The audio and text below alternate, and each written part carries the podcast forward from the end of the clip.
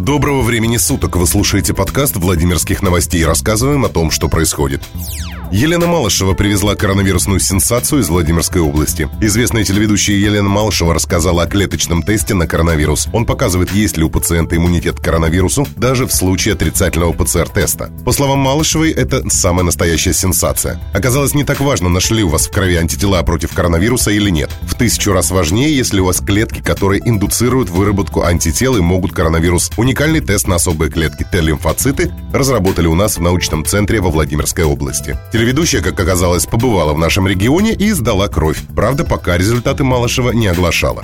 14 владимирских медработников попали в список памяти погибших во время пандемии COVID-19. Имена 14 медработников из Владимирской области значатся в списке памяти по состоянию на утро понедельника 30 ноября. Список памяти ведут сами медработники. Всего в нем почти 900 фамилий. Авторы проекта поясняют, их задача сохранить память о погибших коллегах, а не вести правильную статистику. Правильную статистику ведут официальные лица. Они могут делить умерших на правильных и неправильных, с положительным анализом или отрицательным, больных и здоровых, поздно обратившихся и вовремя обратившихся, нарушавших режим и сидевших дома.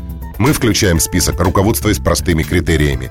Первое – медработник. Второе – умер в период эпидемии от причин, так или иначе связанных с COVID-19, даже если диагноз не подтвержден анализами или это наложилось на другие тяжелые заболевания. Написано на странице проекта. Составители этой своеобразной стены плача не намерены судить, кто до заражения был так болен, что недостоин включения в список, а также делить на погибших на фронте и умерших в тылу. Авторы списка признали, что могут ошибаться.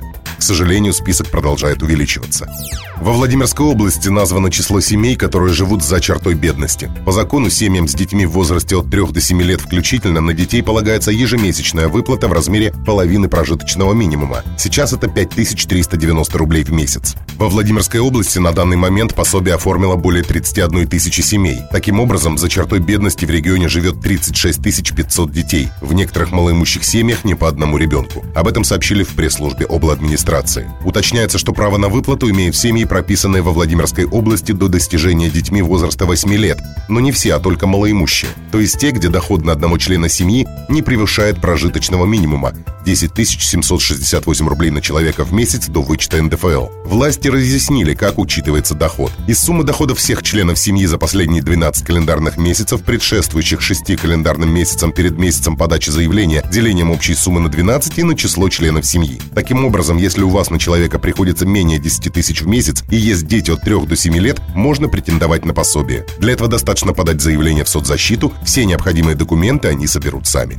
Журналисты издания «Медиазона» получили доступ к данным информационного центра по мониторингу ситуации с коронавирусом Министерства здравоохранения. По информации коллег, с апреля по ноябрь в России на койках для коронавирусных больных умерло как минимум в два раза больше человек, чем учтено в официальной статистике сайта stopcoronavirus.rf за все время пандемии. Во Владимирской области смертность занижена почти в 4 раза, согласно расследованию корреспондентов. За информационный центр по мониторингу ситуации с коронавирусом ИЦК отвечает Министерство здравоохранения. Реестр создан, чтобы разные ведомства могли собирать информацию о ходе эпидемии в России в одном месте. 31 марта глава правительства Михаил Мишустин подписал постановление о создании информационной системы, функционал которой совпадает с функционалом ИЦК, но названия самой системы в документе нет. За эту же дату, 31 марта, в систему были загружены первые отчеты о ситуации с COVID-19 в стране, разъяснили журналисты. Коллеги наглядно показали динамику смертности с помощью диаграммы, на которой видно расхождение официальной статистики с архивным файлом ИЦК. Согласно данным, оперативные штабы 31 региона публикуют точь-в-точь те сведения, которые есть в системе ИЦК. В 19 регионах ежедневно публикуются данные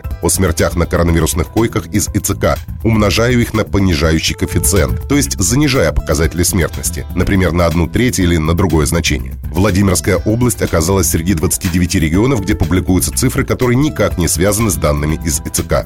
Так, с 31 марта по 22 ноября по обнародованной информации погибли 289 человек. По данным ИЦК, 1174. Также не совпадает количество развернутых коек для больных коронавирусом. Отметим, в период с 8 по 19 ноября Оперштаб не сообщал об умерших. В то же время по статистике ИЦК зафиксировано от 7 до 11 смертей. В издании уточнили, что данные ЦК не учитывают тех, кто умер от COVID-19 в неспециализированных больницах или вовсе не был госпитализирован. С другой стороны, они учитывают больных коронавирусом, оказавшихся в коронавирусных госпиталях и умерших там не от коронавируса. По данным главы облздрава Елены Утемовой, на 30 ноября в регионе заняты 1364 койки для больных COVID-19. По данным Роспотребнадзора, в регионе 1751 человек продолжает болеть коронавирусом. По состоянию на конец ноября во Владимирской области лабораторно подтверждено 140 новых случаев заболевания COVID-19. За период наблюдения в области отмечено 319 летальных случаев. Статистика по умершим формируется только после проведения всех необходимых исследований. Это был подкаст Владимирских новостей. Берегите себя.